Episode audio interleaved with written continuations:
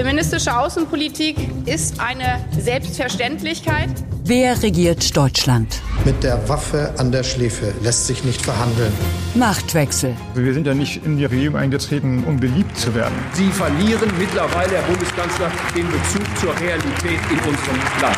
Machtwechsel. Mit Dagmar Rosenfeld und Robin Alexander. Komm doch mal rüber.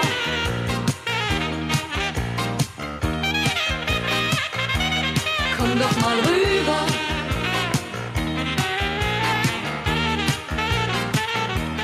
Komm doch mal rüber. Rübergekommen ist Friedrich Merz ins Kanzleramt auf Einladung von Olaf Scholz. Bei Kalbsschnitzel und Bratkartoffeln tauschten sie sich am vergangenen Freitag über die deutsche Asylpolitik aus. Manche sahen in diesem Gespräch den Anfang eines Deutschlandpakts, einer großen gemeinsamen Sache. Rausgekommen sind beim Rüberkommen allerdings vor allem Lektüreempfehlungen. Der Kanzler hat Merz viele, viele Seiten Gesetzentwürfe mitgegeben und Merz dem Kanzler drei DIN A4 Seiten mit migrationspolitischen Forderungen der CDU. Über die Lesarten der deutschen Migrationspolitik geht es in dieser Folge von Machtwechsel, auch mit Blick auf die antisemitischen Demonstrationen in Berlin und anderen Städten. Beginnen aber wollen wir in Nahost, in Israel und in Ägypten. Dorthin ist der Bundeskanzler gereist. Und wo der Kanzler ist, ist Robin nicht fern. Ägypten und Deutschland eint das Ziel, einen Flächenbrand im Nahen Osten zu verhindern. Ich warne Hezbollah und Iran hier noch einmal ausdrücklich davor, in diesen Konflikt einzugreifen. Sie würden damit einen schwerwiegenden Fehler begehen. So hat sich der Bundeskanzler am Mittwoch nach seinem Treffen mit dem ägyptischen Staatschef al-Sisi geäußert. Die Warnung, kein Akteur solle es wagen, von außen in den Konflikt einzugreifen, die hatte Scholz am Tag zuvor bei seinem Treffen mit Israels Premier Netanyahu ebenfalls gesetzt. Scholz klang wie Biden. Don't do it. Robin, welche Wirkung haben diese Worte von Scholz? Es sind die Worte und es war tatsächlich auch, dass er da war. Und das konnte man da wirklich erleben. Er war der erste westliche Regierungschef, wenn man mal den rumänischen Ministerpräsidenten abzieht, der auch Dienstagmorgen da war.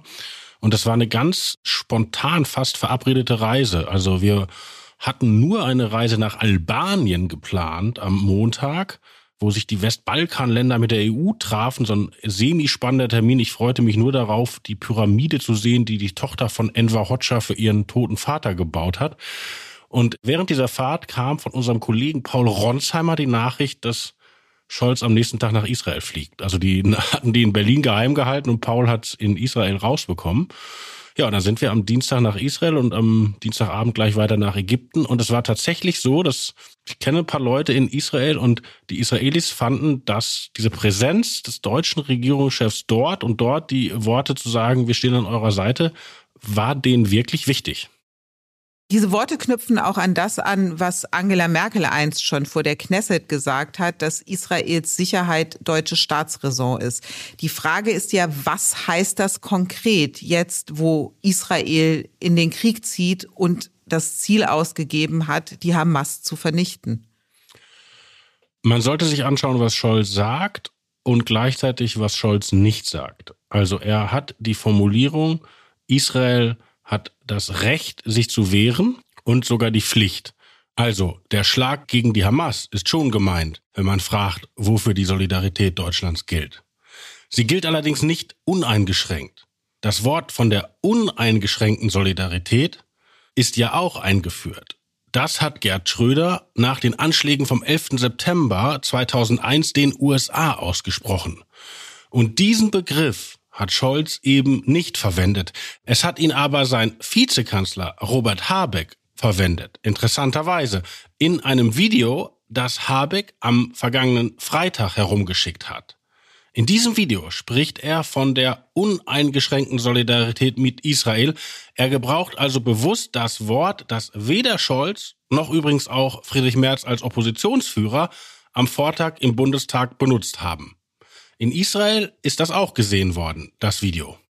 Und das Interessante ist, Habeck leitet in seinem Video das Heer mit Babi Yar. Babi Yar war ein Massaker in der Ukraine von deutschen Soldaten an Juden, also kein technisierter Mord mit Gas, sondern wirklich ein Erschießen in Massengräbern.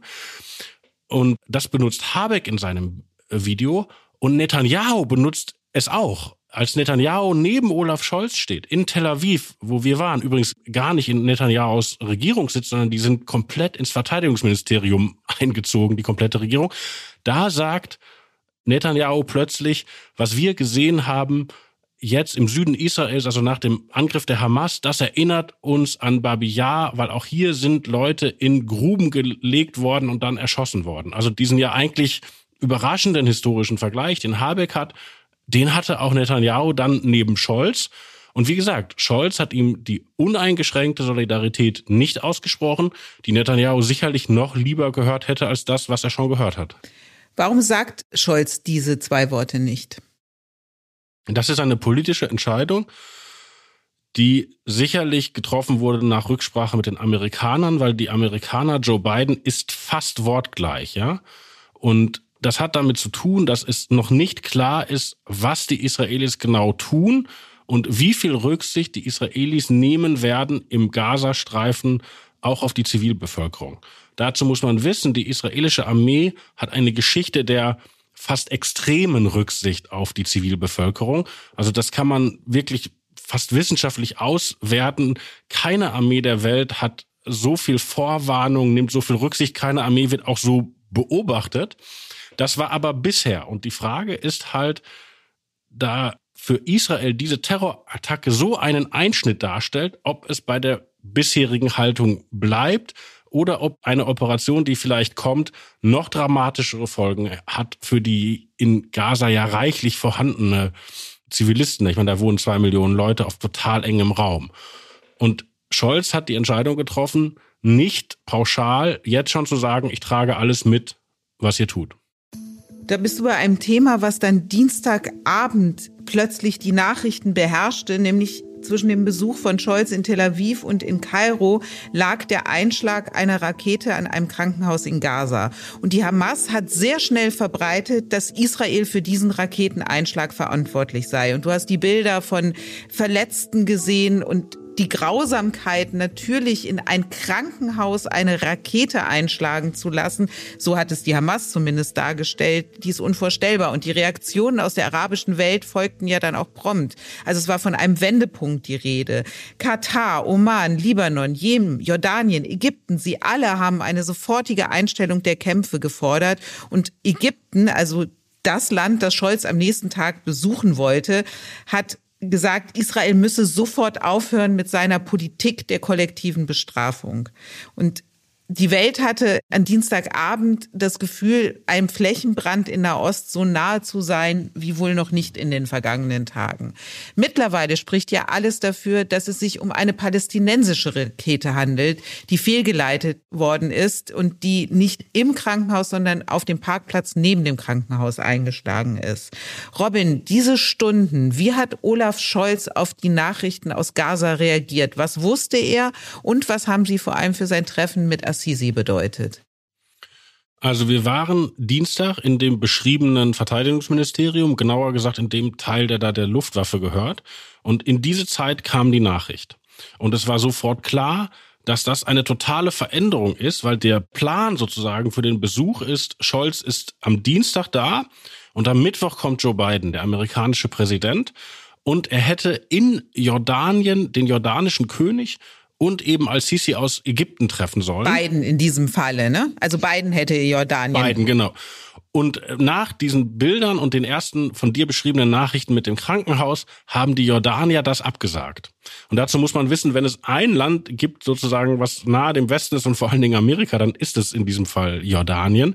Also das war ein Zeichen, dass bei dem, was die Amerikaner geschafft haben, sozusagen der amerikanische Obersatz ist ja, das darf nicht ausgreifen auf den Rest des Nahen Ostens. Der Iran und seine Helfer und Helfershelfer dürfen nicht dort eingreifen, so. Und dieses allgemeine Appell zur Zurückhaltung, der vorher ganz gut funktioniert hatte, schien dadurch konterkariert. Und Scholz ist ja dann von dem Verteidigungsministerium zum Flughafen gefahren und während dieser Fahrt haben Scholz Berater ihre Counterparts in Kairo angerufen, also die Berater von Al-Sisi, und haben ihm gesagt, sollen wir nicht kommen? Also sollen wir diesen Besuch in letzter Sekunde absagen? Und die Idee war, dass man befürchtete, dass es so viel Ärger auf der arabischen Straße gibt, dass in Kairo auch so viel los ist, dass man Al-Sisi in zusätzliche Schwierigkeiten bringt, wenn man als Westler da erscheint. Das haben aber die Ägypter abgelehnt und haben gesagt, nein, nein, macht euch keine Sorge, die Lage ist im Griff, kommt. Und dann ist ja dieses auch, sind wir noch am Dienstagabend nach Kairo geflogen. Bevor ihr dann aber nach Kairo fliegen konntet, von Tel Aviv aus, Robin, habt ihr euch die Delegation auf dem Boden des Tel Aviver Flughafens wiedergefunden, weil es gab Luftalarm. Ja, das ist ziemlich, glaube ich, bildmäßig durch Deutschland durchgegangen gestern Abend. In Israel ist es aber gar keine so spektakuläre Sache. Israel wird ja seit Tagen beschossen von Raketen und diese Raketen lösen Luftalarm aus. Also die haben eine Warnung auf ihren Handys mit einer App, aber die haben auch eine Sirene. Und dann gehen die in Schutzräume. Und das, so haben wir es ja auch gemacht. Also beispielsweise, wir waren, nachdem wir im Verteidigungsministerium waren, in der deutschen Botschaft Scholz hat im fünften Stock Leute getroffen. Wir waren in einer anderen Etage und haben geschrieben.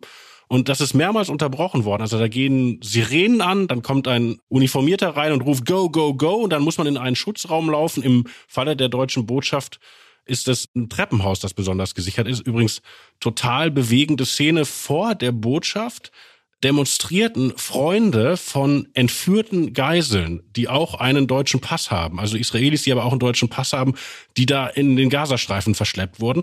Und die demonstrierten vor der Botschaft, also nach dem Motto, Scholz soll sich für sie einsetzen, die deutsche Öffentlichkeit soll was machen. Und in dem Moment, wo diese Sirenen angehen, lässt die Botschaft die aber alle rein und die strömen mit den Botschaftsmitarbeitern, mit allen zusammen in diesen Treppenhausschutzraum.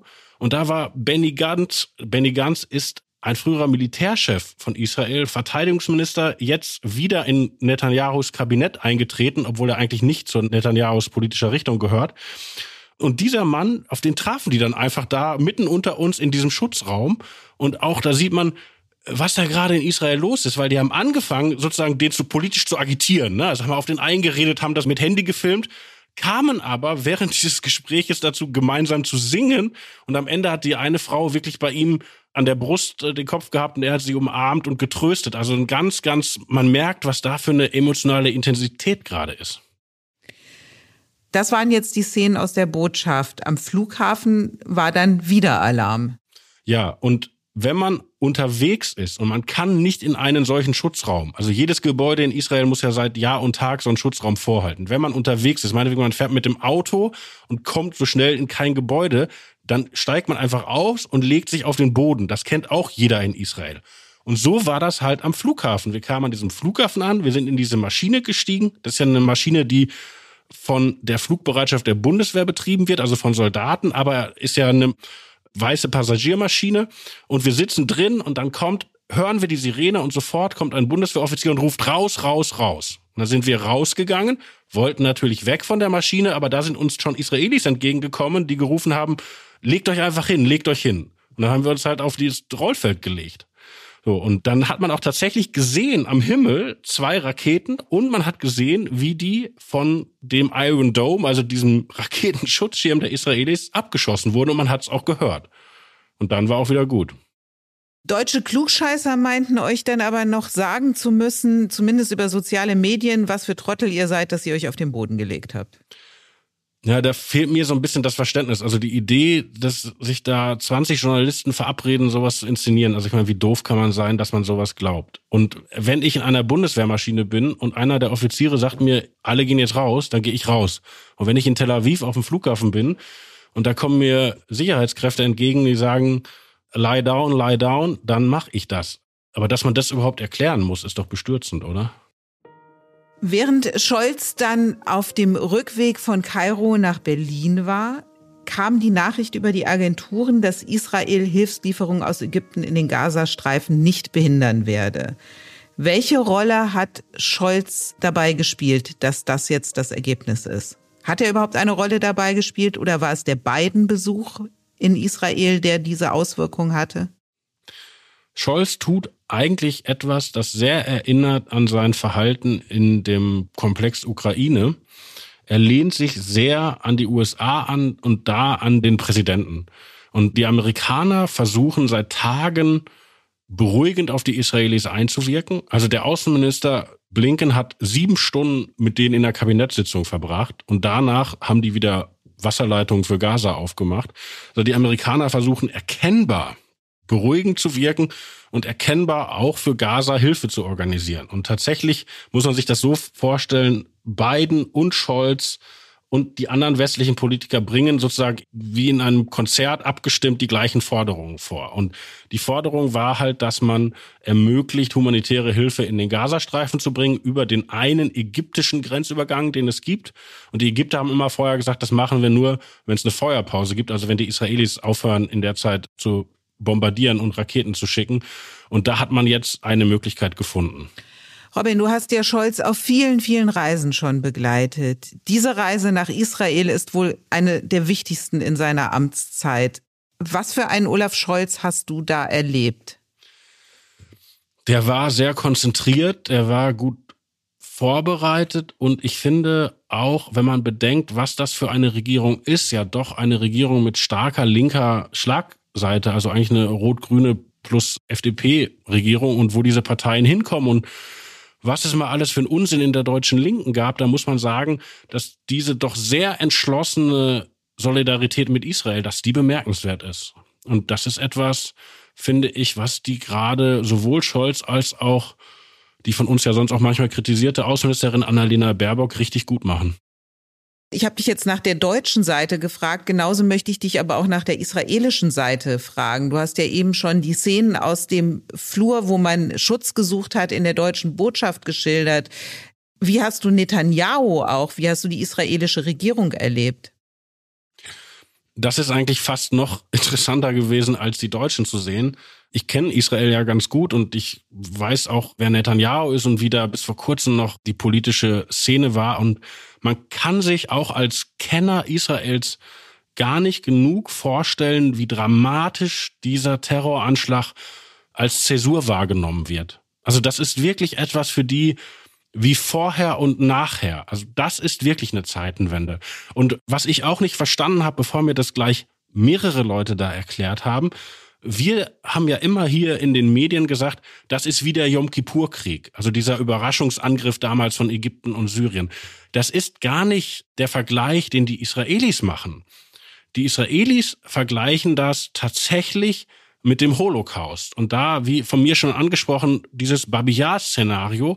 Und die sagen, Hamas ist wie die Einsatzgruppen. Und die Einsatzgruppen, das sagen die auf Deutsch. Also auch wenn die Ivrit sprechen oder Englisch. Und Einsatzgruppen waren ja diese deutschen Soldaten, die in der Ukraine oder im Baltikum von Haus zu Haus gegangen sind, Juden erschossen haben, Häuser angezündet haben. Und, und damit vergleichen die das was die Hamas jetzt im Süden Israels den Zivilisten angetan hat. Ja, und das Wort Pogrom fällt auch öfter, also der, sozusagen der Rückgriff auf das, was noch früher erlebt wurde. Ja, und das muss man verstehen, dass das nicht ist, ist jetzt wieder ein neuer Krieg wie alle paar Jahre, sondern das ist, wo war unsere Armee, wo war unsere Staatlichkeit, wie kann das sein? Und deshalb glaube ich auch bei aller Exegese, was muss Netanyahu jetzt politisch tun und wen nimmt er in sein Kriegskabinett, das ist alles wichtig. Aber von jeder israelischen Führung wird von der Gesellschaft erwartet, dass es jetzt eine sehr harte Reaktion gibt. Ein Vergleich, Netanyahu hat ja zu Scholz gesagt, Hamas sind die neuen Nazis. Das war, glaube ich, vor allen Dingen auch ans deutsche Publikum gesprochen. Der andere Vergleich ist der IS. Also Hamas wie der IS. Und dazu muss man wissen, die Israelis leben ja schon lange mit Hamas an ihrer Seite. Also die haben ja fast zwei Jahrzehnte den Gazastreifen beherrscht, ja, und grauenvolle Militärdiktatur, grauenvolles Regime, aber Netanyahu stand ja dafür, man kann neben denen leben.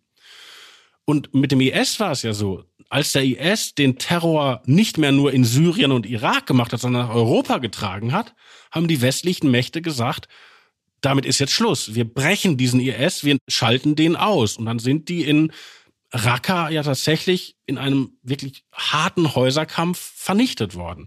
Und das schwebt den Israelis jetzt für Hamas vor. Also Hamas, damit wollen die umgehen, wie die internationale Koalition mit dem IS umgegangen ist.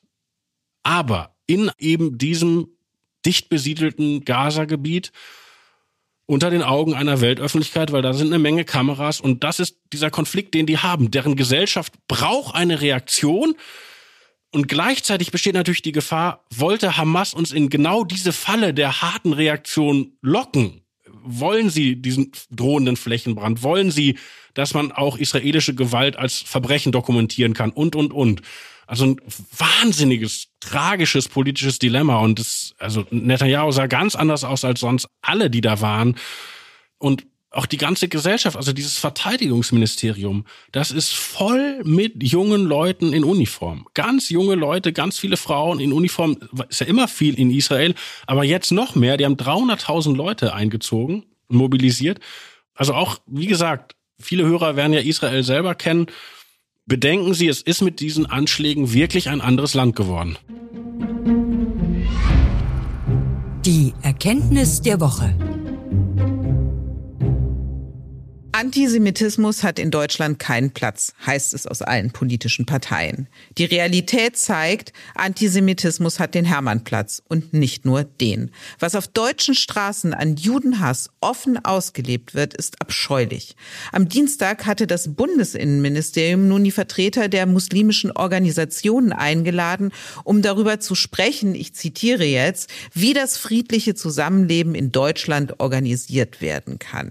Wer allerdings nicht bei diesem Treffen war, war die Bundesinnenministerin Nancy Faeser. Robin, was sagt uns das, dass Faeser nicht da war, dass es ein Treffen gibt, um über die Organisation eines friedlichen Zusammenlebens zu reden? Ja, wie wir gerade die Regierung für ihre entschlossene Außenpolitik gelobt haben, müssen wir sie jetzt für ihre unentschlossene oder fast nicht vorhandene Innenpolitik in diesem Fall kritisieren, weil die Ampel hat keine Idee, wie sie mit der Herausforderung, die diese nahöstliche Situation für unser Zusammenleben hier bringt, um es mal prosaisch zu sagen, umgehen soll. Also die Idee, die Islamverbände einzubestellen, nach so vielen Tagen erst und dann auf Staatssekretärsebene, das ist wirklich ein Zeichen, ich will damit als Nancy Faeser nichts zu tun haben und auch ich will damit als Olaf Scholz nichts zu tun haben. Und das geht nicht, weil der Dialog mit den Islamverbänden der immer so als die Islamkonferenz hochgehalten wird, der war immer auf hoher Ebene. Den hat mal Wolfgang Schäuble erfunden mit seinem Staatssekretär Kerber, der ist dann weitergeführt worden von Thomas de Maizière und von Horst Seehofer. Da gab es immer große Debatten, unter anderem, weil sich die muslimischen Verbände irgendwann geweigert haben, überhaupt über Terror und Extremismus zu reden. Aber die Ampel hat dafür schlicht gar keine Idee.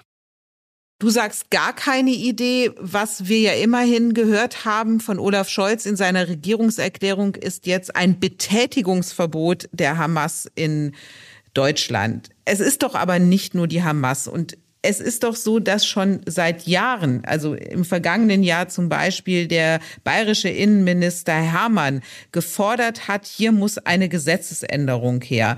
Weil in Deutschland ist es so, dass du ein Betätigungsverbot nur erlassen kannst, wenn es eine vereinsmäßige Organisation gibt. Und das ist aber bei ganz vielen dieser radikalen Gruppierungen gar nicht der Fall. Also passiert jetzt mehr als das Betätigungsverbot für die Hamas? Okay, das sind zwei Dinge. Einmal ist es das natürlich, die Leute, die wirklich aktiv Terror unterstützen, warum sind die nicht längst verboten? So, das ist das eine. Das andere sind die von mir angesprochenen Islamverbände, die für ein Klima sorgen müssen in den deutschen muslimischen Gemeinschaften, wo klar ist, dass der Terror unmissverständlich verurteilt wird. Und dies haben wir auf jeden Fall zum großen Teil nach den Anschlägen schmerzhaft vermisst. Also das eine ist sozusagen Sicherheitspolitik und das andere ist, wenn man so will, Religionspolitik. Aber beides muss getan werden. Und für beides hat die Ampel keinen Plan. Und auch die Sicherheitslage. Also ich meine, unser Kollege Alex Dinger hat herausgefunden, in Berlin waren am Mittwoch keine 400 Polizisten auf der Straße. Wenn 1. Mai ist, sind hier 6000 von der Polizei. Und zu Recht. Und dass man sieht, was passiert da in Neukölln. Und das passiert ja nicht zum ersten Mal und dass man als Bundesregierung sagt, das kann jetzt hier nicht der Berliner Senat mit der linken Hand aufstellen. Wir brauchen ein Gesamtkonzept. Das muss sich jemand zu eigen machen. Und ja, Frau Faeser, ich weiß nicht, ob die gerade Koalitionsverhandlungen in, in Wiesbaden führt und aber das geht so nicht. Also da muss die Ampel auch innenpolitisch genauso entschlossen wie nach außen zeigen, hallo, hier gibt's eine Haltung und hier steht ein Staat dahinter. Und wer da nicht mitgeht, kriegt ein großes Problem. Erinnert sei an dieser Stelle, dass vor knapp einem Jahr Nancy Faeser anlässlich des Jahrestags der Progrome von 1938 eine nationale Strategie zur Bekämpfung von Antisemitismus angekündigt hatte. Also klar ist, diese Strategie funktioniert nicht. Was Faeser aber dann getan hat, ist den Expertenkreis politischer Islamismus aufzulösen. Der ist in ihrem Ministerium angesiedelt. Der wurde von Horst Seehofer im Juni 2021 ins Leben gerufen. Den gibt es nun nicht mehr. Also gegensätzlicher kann doch Wort und Tat nicht sein. Ja, das ist natürlich alles keine einfache Frage, weil auch unsere Nachbarländer haben ja mit den dortigen islamischen Gemeinschaften große äh, Schwierigkeiten. Aber es muss ein Plan her. Also es gab mal den Plan von Wolfgang Schäuble, der ein bisschen verkürzt sagte, der Islam ist zwar leider keine christliche Kirche, aber wir behandeln ihn als eine solche. Also sozusagen, wie die Amerikaner mal Nation Building versucht haben im Nahen Osten, hat Wolfgang Schäuble Church Building im deutschen Islam versucht. Also hat also versucht, einen Ansprechpartner zu finden, mit dem man dann arbeiten kann wenn das gescheitert ist und wenn man sagt, diese Schäuble-Idee, die war vielleicht auch so ein bisschen an Bismarcks Kirchenpolitik angelehnt und schrecklich konservativ und jetzt machen wir was Neues, kann man ja machen. Nur einer braucht einen Plan. Es muss jemand aus der Ampel jetzt kommen und sagen, ich stelle mir das mit dem deutschen Islam so und so vor. Und ich sehe niemanden auf breiter Front, der eine Idee hat. Und es ist eine gefährliche gesellschaftspolitische Leerstelle. Und diese doch sonst so gesellschaftspolitisch ambitionierte Fortschrittskoalition braucht hier dringend, dringend eine Idee. Im Hinterzimmer. Olaf Scholz hat Friedrich Merz getroffen, um über die Ausgestaltung der deutschen Asylpolitik zu sprechen. Nach dem Treffen sagte Friedrich Merz im Heute-Journal Folgendes. Also wir haben in einer guten Atmosphäre gesprochen und wir sind uns im Ziel einig. Ob wir uns auf dem Weg einig werden, das werden die nächsten Tage und Wochen zeigen. Robin, die Quintessenz dieses Treffens ist, niemand hat die Absicht, einen Deutschlandpakt zu errichten.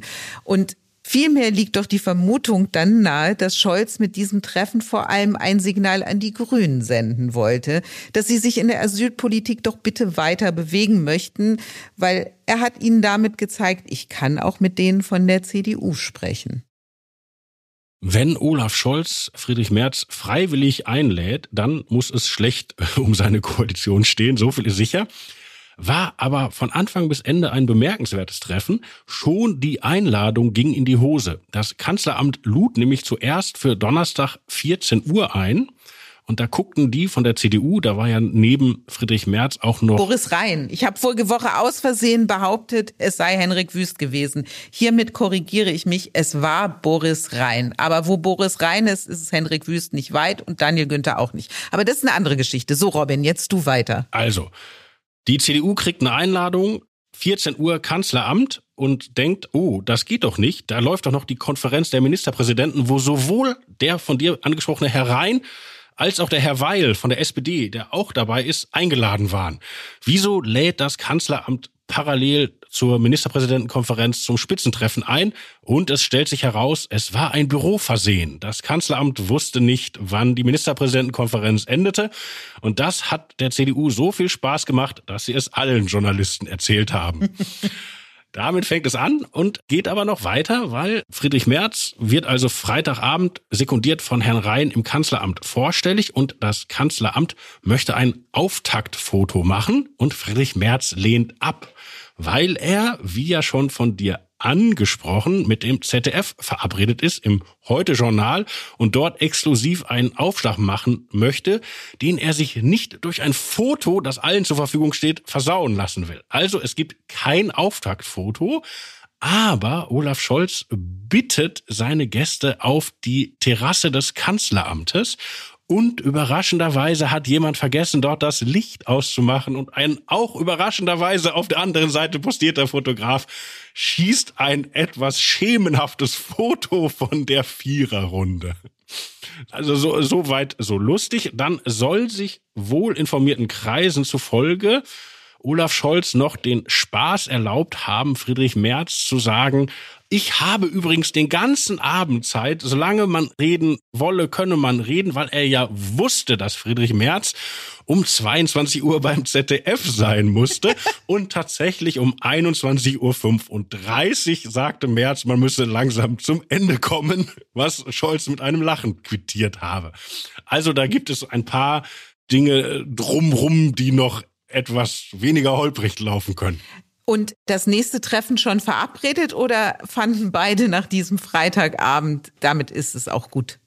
Nee, das ist noch nicht klar, weil sie sind sich ja tatsächlich inhaltlich nicht einig geworden und beide sind äh, munitioniert dahin gekommen. Also Olaf Scholz übergab Friedrich Merz für diesen wohl überraschend zwei dicke Konvolute, bei denen es sich um Referentenentwürfe aus dem Innenministerium handelt, die also sozusagen in der Ampel-Pipeline stecken. Und dabei geht es einmal darum, wie man schneller Leute rückführt, was ja jetzt der politisch korrekte Begriff für Abschiebung ist. Und am anderen geht es wenn ich mich richtig erinnere, darum, wie der Datenabgleich bei Ausländerämtern noch verbessert werden kann. Also etwas sehr, sehr kleinteiliges, detaillistisches. Und äh, Friedrich Merz seinerseits hatte auch was mitgebracht, nämlich drei DIN A4 Blätter, auf denen glaube ich, 22 oder 23 CDU-Forderungen standen. Und die waren jetzt genau das Gegenteil von diesen detailistischen Dingen, die Scholz da hatte. Das waren sehr plakative Forderungen. Also eine Forderung war zum Beispiel, man solle gemeinsam ausmachen, dass es eine Obergrenze von 200.000 Flüchtlingen pro Jahr gäbe, die halt Asyl beantragen könnten und fertig. Und eine andere Forderung war, dass Olaf Scholz als Kanzler einer Regierungserklärung sagen soll, wir können nicht mehr alle aufnehmen. Eben macht euch gar nicht erst auf den Weg. Ja? Also so einen großen ähm, Appell machen soll an die ganze Welt eigentlich. Dann kamen noch weitere Forderungen, aber im Prinzip ist damit der Angang beschrieben. Also Scholz macht es mega, mega kleinteilig, handwerklich, also wenn man es positiv ausdrücken will, im Sinne von Karl Popper, so Piecemeal Engineering an jedem Schräubchen drehen. Und Merz setzt auf den großen demonstrativen Richtungswechsel. Ja, und vor allem Scholz geht es darum, diejenigen, die hier im Land sind und nicht hier sein dürfen, nicht hier bleiben dürfen, die konsequenter, schneller wieder zurückzuführen. Merz spricht ja über die, die ins Land kommen, also über die Neuankömmlinge mit einer Obergrenze. Das sind ja zwei sehr grundsätzlich verschiedene Ansätze. Ja, wobei Scholz hat ja auch zugestanden jetzt, dass es stationäre Grenzkontrollen geben soll. Ja? Also das war auch etwas, damit ist gewartet worden, nicht wegen März, sondern damit ist gewartet worden wegen der Wahl in Polen. Am Sonntag war ja noch die Wahl in Polen. Dort hat die Opposition gewonnen, die Europa- und Deutschland freundlich ist. Eine wirklich gute Nachricht für eigentlich alle, die bei uns im Regierungsviertel rumlaufen und weit darüber hinaus. Und man wollte diese Wahl, wo die Peace-Regierung heftig gegen Deutschland polemisierte, nicht dadurch gefährden, dass man in letzter Sekunde Grenzkontrollen ankündigt. Also das ist auch sozusagen im Scholz-Paket. Aber du hast recht, er fokussiert viel auf Rückführung, bemerkenswerterweise. Und was passiert da jetzt konkret, was die Rückführung angeht? Die Rückführung, dafür macht die Ampel ein Gesetz. Wenn man ehrlich ist, hatte Frau Faeser die viel gescholtene dies schon fertig und es ist stecken geblieben in der Vorhabenkoordination der Ampel. Und es ist dort gescheitert an der Staatssekretärin von Robert Habeck, weil augenscheinlich der grüne Vizekanzler vor den Landtagswahlen in Bayern und Hessen seinen Leuten nicht zumuten konnte, dass die Ampel irgendetwas mit Abschiebungen beschließt. Was ich persönlich, wenn ich ausnahmsweise einmal deutlich werden darf, für eine echte Eselei halte, weil damit hat man dem Argument der AfD Vorschub geleistet, es bräuchte AfD-Wahlsiege, dass sich migrationspolitisch etwas bewege. Und den Gefallen haben ihm die Grünen jetzt leider getan. Und was den Grenzschutz angeht, da wird Deutschland jetzt bei der EU anzeigen, diesen Grenzschutz an der polnischen, an der tschechischen und an der Schweizer Grenze fest zu installieren? Ja, das ist Anfang der Woche schon geschehen.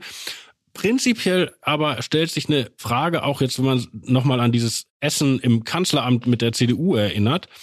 Scholz möchte auf vielen Fronten gleichzeitig dieses Migrationsproblem bearbeiten. Ja, und er setzt auch viel auf schnellere Verfahren und Digitalisierung und so weiter. Die Frage ist nur, wofür braucht er dann die Union? Weil all das kann er auch mit seiner Ampelmehrheit machen. Er bräuchte die Union im Bundestag ja erst, wenn es an eine Änderung des Grundgesetzes geht. Und tatsächlich war ja mit dieser Einladung von März die Fantasie verbunden in Unionskreisen, man käme zu so einem Asylkompromiss wie in den 90er Jahren, wo man ja tatsächlich das Grundgesetz geändert hat, ja. Genau. Das will Scholz aber genau nicht. So, und dann stellt sich natürlich die Frage, was will er eigentlich von Merz? Und genau dahin führt diese Spekulation, die du gebracht hast, dass er mal den Grünen mit dem Zaunpfahl winken wollte und denen sagen konnte, passt mal auf, wenn ihr euch hier so gegen die gesellschaftliche Mehrheit isoliert und auf einer in Teilen doch erkennbar dysfunktional gewordenen Migrationspolitik beharrt, dann ginge es auch anders. Wäre aber fast ein bisschen arg plakatives Manöver, oder? Ein bisschen mehr Plakativität tut einem wie Scholz doch gar nicht so schlecht, lieber Robin. Na, Merz jedenfalls ist total glücklich. Also Merz ist ja, wie gesagt, ins Fernsehen gegangen. Merz verbucht die gewonnenen Landtagswahlen für sich, hat auch Bombenumfragewerte. Also ich meine, bei Forsa steht die CDU, CSU jetzt bei 32 Prozent und das ist sage und schreibe genauso viel wie die ganze Ampel zusammen. Und da die FDP bei vier Prozent raus wäre nach Forsa, wäre es mehr als Rot-Grün auf die Waage bringen. Also Friedrich Merz glaubt, dass er sowohl mit seiner Wirtschaftskompetenz als auch mit seiner deutlichen Migrationspolitik gerade Oberwasser hat. Ja, und dazu passt dann, dass Friedrich Merz mal wieder einen rausgehauen hat. Diesmal war es, jede Sitzungswoche der Ampel ist eine Bedrohung für dieses Land. So Friedrich Merz wenige Tage nachdem er mit dem Kanzler Bratkartoffeln und Kalbschnitzel gegessen hat. Robin, dieser Podcast kommt ohne Essen aus, obwohl demnächst gebe ich dir vielleicht mal Kalbschnitzel mit Bratkartoffeln aus, wenn du möchtest. Ich werde sie nicht kochen, das ist nicht so doll. Oh. oh. Aber ganz sicher ist. Dagmar, wir waren doch schon mal bei dir. Dein Mann kocht super. Ja, das stimmt. Ich muss dir aber noch was Schönes erzählen, Dagmar als wir von Tel Aviv nach Kairo flogen und vorher dieses Raketenerlebnis hatten, sagte ein führendes Mitglied der Delegation von Olaf Scholz, den ich leider nicht enttarnen darf, er hätte 13 SMS bekommen, ob es ihm gut geht, unter anderem eine von einer Ex-Freundin. Und daraufhin wetteten alle Journalisten, von wem kriegen wir gleich SMS, wenn wir unser Handy in Kairo anmachen und wieder Empfang haben. Und Dagmar, jetzt rat mal, wer mir die erste SMS geschrieben hat. Ich weiß es, ich war es. Du warst es, Dagmar. Sie sehen eine funktionierende Arbeitsbeziehung. Sie hören eine funktionierende Arbeitsbeziehung. Und zu dieser funktionierenden Arbeitsbeziehung ist unerlässlich, dass Robin das letzte Wort hat. Auf Wiederhören.